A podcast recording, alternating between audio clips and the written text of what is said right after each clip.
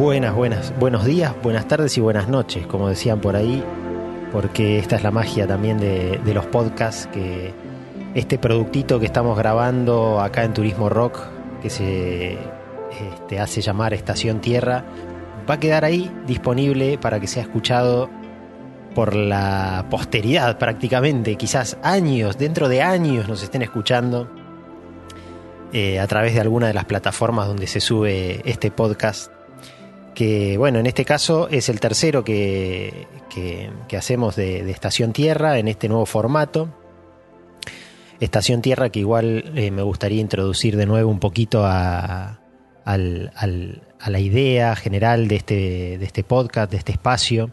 Está bueno pensarlo como un espacio porque eh, de por sí ya les comentaba en el primer episodio que tiene su origen en un espacio, en un lugar físico que está en el bosque, en la zona de Trevelin y que es un lugar que se está abriendo de a poquito, se está haciendo amigable para los humanos y, está siendo, bueno, está ahí siendo, siendo cuidado y está siendo acompañado por un montón de encuentros y de ceremonias de distinto tipo en las que buscamos justamente reencontrarnos con la naturaleza.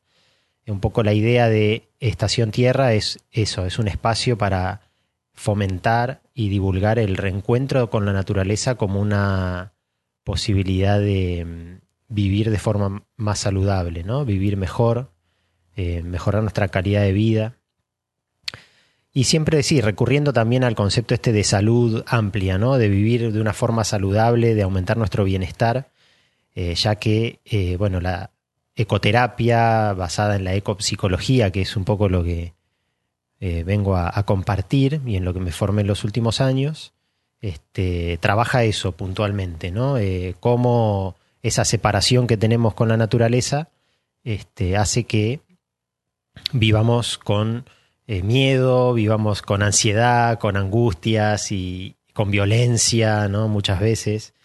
Y justamente el episodio de hoy tiene que ver con el miedo, porque bueno, se dio la, la casualidad que en estos Em, eh, en, esta, en este tiempo de pandemia que, ocurrió y que viene ocurriendo todavía, en 2020, 2021, em, desde la eh, Asociación Internacional de Ecopsicología, eh, publican periódicamente algunas conferencias, charlas de personas que trabajan, ecopsicólogos que trabajan y que son socios de, este, de esta asociación. Y en particular di con una que se publicó creo que en junio de 2020, en donde hablan del miedo como uno de los productos y de, estos, de estas emociones que están aflorando en los seres humanos a partir de toda la situación del COVID principalmente, ¿no? Pero bueno, por un lado, este, también quiero destacar que esta conferencia la dan dos de quienes fueron mis docentes, que mis profes, este, Teresita Domínguez de mm, Uruguay, del Centro de Psicología de Uruguay, y Marian Ríos de Coru Transformación, que es eh, también un, este, proyecto ecopsicológico que llevan adelante Marian con Claudio Pereira Salazar, que es de Chile, y, y colombiana Marian. Así que todos ellos que son eh, caminantes con mucha experiencia de este sendero de la ecopsicología, todos psicólogos además. Eh, me han enseñado mucho y bueno, fue muy importante, muy interesante poder compartir esa, esa charla, más aunque haya sido a destiempo, y aprendí algunas cosas y me, me resonaron unas cuantas cosas que son las que quería compartir con ustedes. Por un lado, Teresita, bueno, también rescatar esto, ¿no? Que esa charla está disponible en YouTube, la pueden buscar como eh, ese nombre, digamos, busquen palabras clave, digamos, miedo, COVID, ecopsicología y seguramente les va a aparecer. Eh, por un lado, bueno, que mm, Teresita plantea que el miedo, primero que nada, que es, una, es un instinto, es una emoción instintiva, ¿no?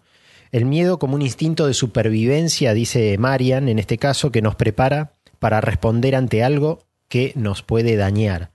Eh, por eso es que tampoco se propone en esta mirada que el miedo es algo malo, ¿no? sino que es algo que también es parte de nuestra experiencia de vida y que aceptarlo, conocerlo y poder eh, eventualmente trabajarlo, reconocerlo, es el camino más saludable en todo caso de convivir con ese miedo y eventualmente de superarlo también.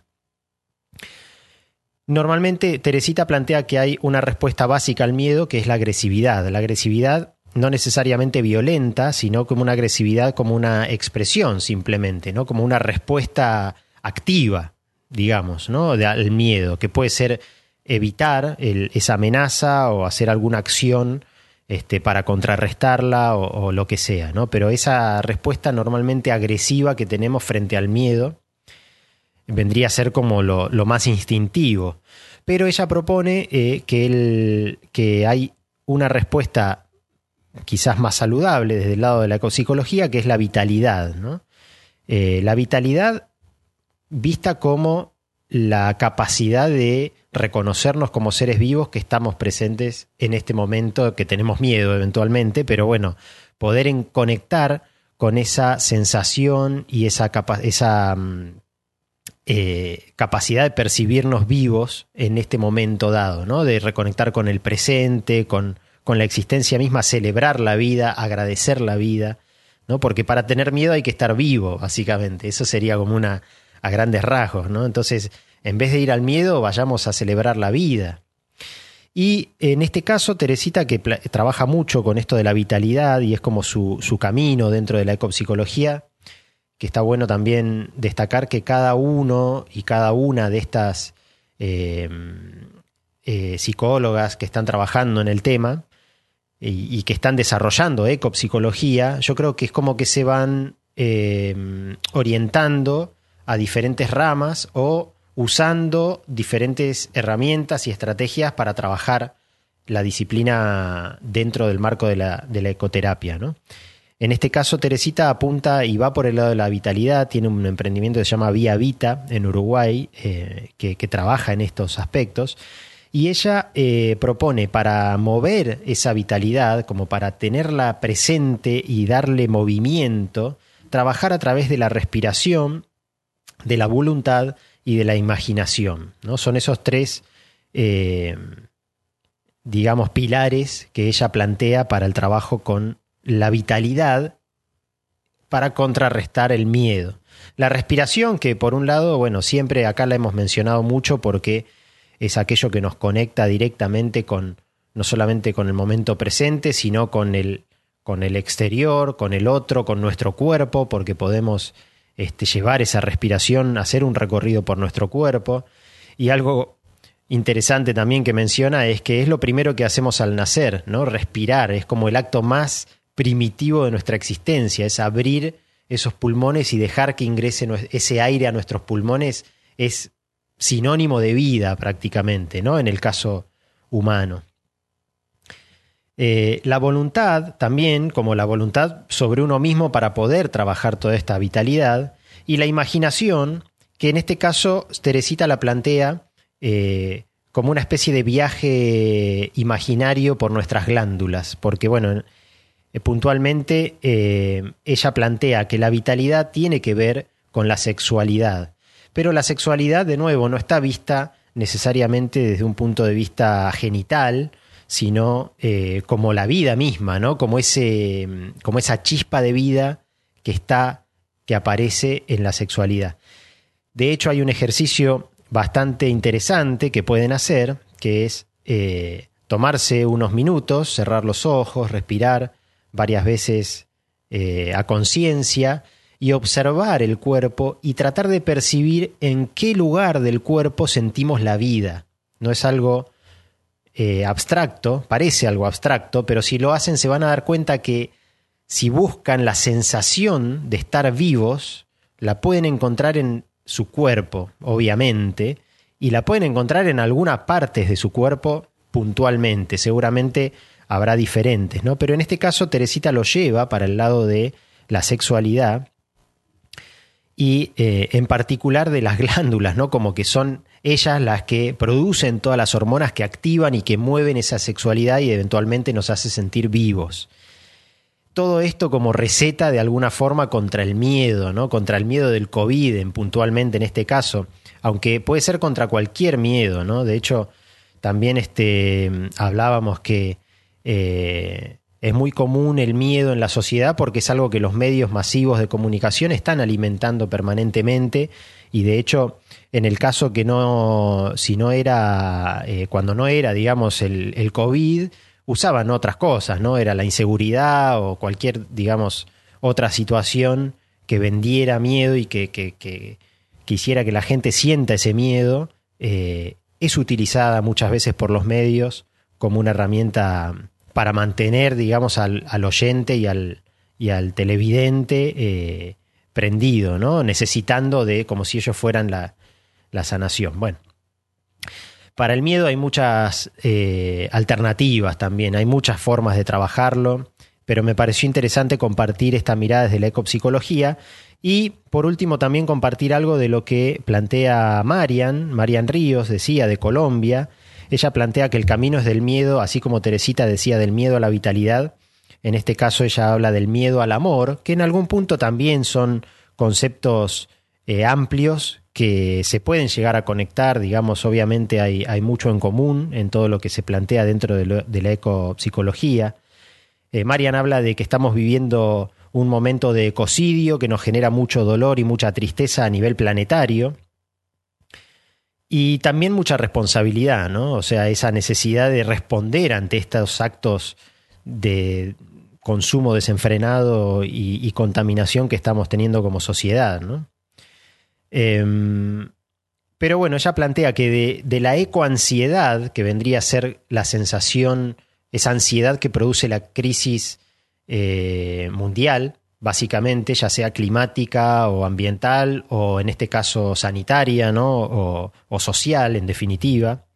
Eh, esa crisis mundial que todos podemos percibir y todas seguramente, eh, genera una ansiedad que se le puede llamar como una ecoansiedad. Y el camino que propone Marian es pasar de la ecoansiedad a la ecoempatía, buscando eh, explorar más sensaciones como la compasión, la curiosidad y el respeto, ¿no? como una forma de trabajar la ecoempatía para combatir esa ecoansiedad que nos puede producir esta crisis planetaria en la que, en la que estamos viviendo. ¿no? Y también este, se plantea como una forma de, vida prácticamente, ¿no? Hay un, viejo paradigma que dice que hay que ir del ego al eco, un paradigma ecológico, digamos, que habla de que eh, del yo, del individualismo, hay que pasar a una mirada ecológica y global, integradora, ¿no? De la naturaleza pero que en este nuevo paradigma de la ecopsicología también se plantea que eso no deja de ser un dualismo, ¿no? Estamos hablando del yo versus la naturaleza. Y en realidad eh, lo que se plantea muchas veces es eh, que hay que ir a una tercera etapa, ¿no? Del ego al eco al seva, seva S-E-V corta A, que significa servicio en sánscrito o algo por el estilo, y que en realidad lo que propone es que el ser humano eh, tiene que ponerse al servicio de la vida, ¿sí? No es la vida al servicio del ser humano, que sería el eco. el ser humano como uno más de la naturaleza, que sería el, perdón, dije el eco, me parece, eh, la vida al servicio del ser humano, del individuo, sería el ego. El ser humano al, a la misma altura, al mismo nivel que todos los otros seres vivos, sería el eco.